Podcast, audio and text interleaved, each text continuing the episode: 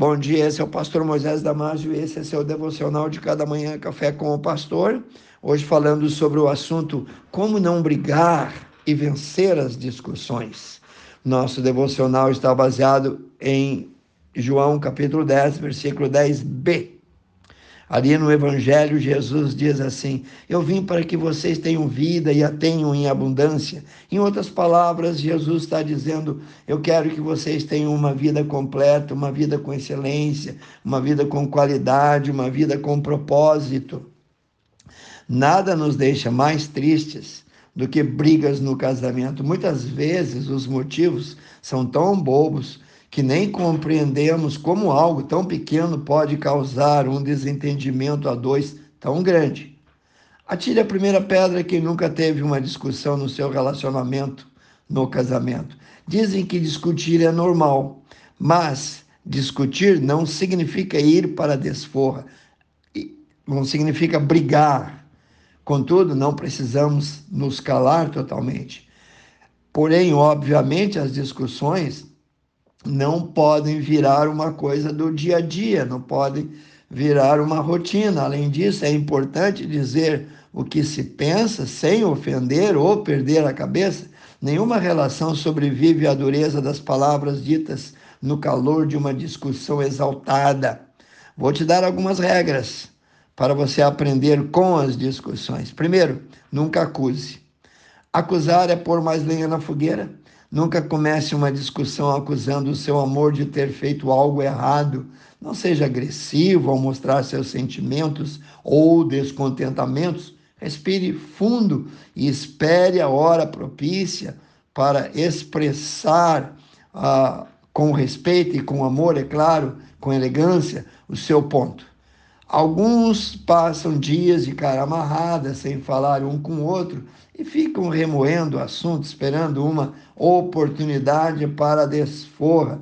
Mas isso é errado. No livro de Romanos 13, 10, o apóstolo Paulo diz assim: O amor não faz mal ao próximo. Então, segundo ponto, tenha sabedoria em escolher o momento de começar o diálogo. Se você está há dias pensando em como dizer algo que está te incomodando, aguente um pouco mais. Então, não seja tolo e não seja precipitado. O importante é vocês dois estarem sozinhos, relaxados e que vocês tenham atenção um do outro.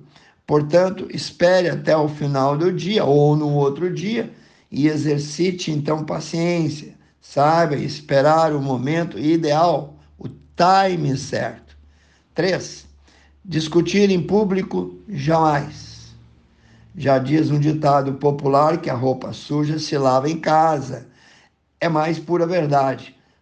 Para que se envolver vizinhos, para que envolver pessoas que não têm nada a ver com a intimidade de vocês, com os seus problemas, seus amigos ou parentes, não merecem. Seja inteligente, não precisar se exaltar. Discutir é loucura. Seu bom testemunho deve prevalecer sempre. No livro de 1 Coríntios, capítulo 13, versículo 4, diz: O amor é sofredor.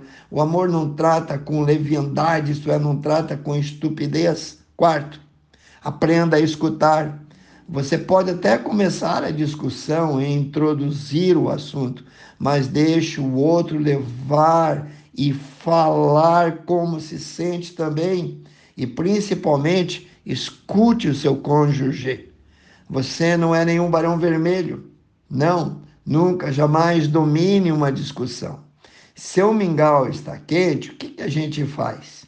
Deixa esfriar ou vai devagar, que pode queimar os beijos. Não adianta nada bombardeá-lo com um monte de reclamações e não escutar as razões dele ou dela. Filipenses 4, 13 diz: Tudo posso naquele que me fortalece. Quinto lugar, pense bem antes de começar a discutir. Mais importante do que pensar no que você gostaria de dizer é fazer uma reflexão antes você pode mexer com um abelheiro e depois se arrepender. Será que vale a pena uma discussão por isso? Pense bem se compensa mesmo você tocar em determinado assunto, provocar um enfrentamento e um consequente desgaste. Seis, saiba perdoar e pedir perdão. Todos cometem erros. Todos precisam de perdão. No casamento, os dois vão fazer coisas que não deviam e provocar discussões mais cedo ou mais tarde. Quando isso acontece, peçam perdão, se esforcem para mudar o seu comportamento. O cônjuge machucado também deve oferecer perdão, assim como Deus perdoou os seus pecados. Você deve perdoar a quem peca contra você. Quem ama, perdoa. Apenas o perdão pode liberar ou te libertar desse ressentimento. Não guarde rancor contra as ofensas do passado.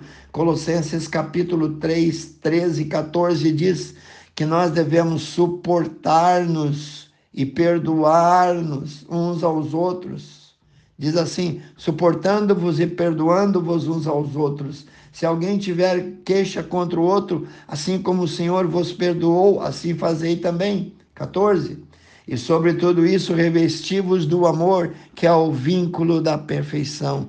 Querido, todo mundo erra, todo mundo se equivoca. O importante é reconhecer e fazer um meia-culpa em nome da paz, em nome do amor. Efésios 4, 26 diz: Não deis lugar ao diabo, irai-vos, mas não pequeis. Em último lugar, tenha sempre um bom humor. Uma das melhores maneiras de determinar e terminar uma discussão é dando boas risadas. Isso nem sempre é possível, mas de vez em quando acontece algo hilário e rir é inevitável. Então aproveite a brecha, aproveite e pare por aí. Aprenda a preservar o bom humor, mesmo quando a temperatura estiver fervendo e o seu sangue estiver bem, bem, bem quente. Pense nisso. Querido Deus, abençoe cada um que ouviu esse devocional. Eu oro e peço em nome de Jesus. Amém. Se você gostou, passe adiante e eu te vejo no próximo Café com o Pastor.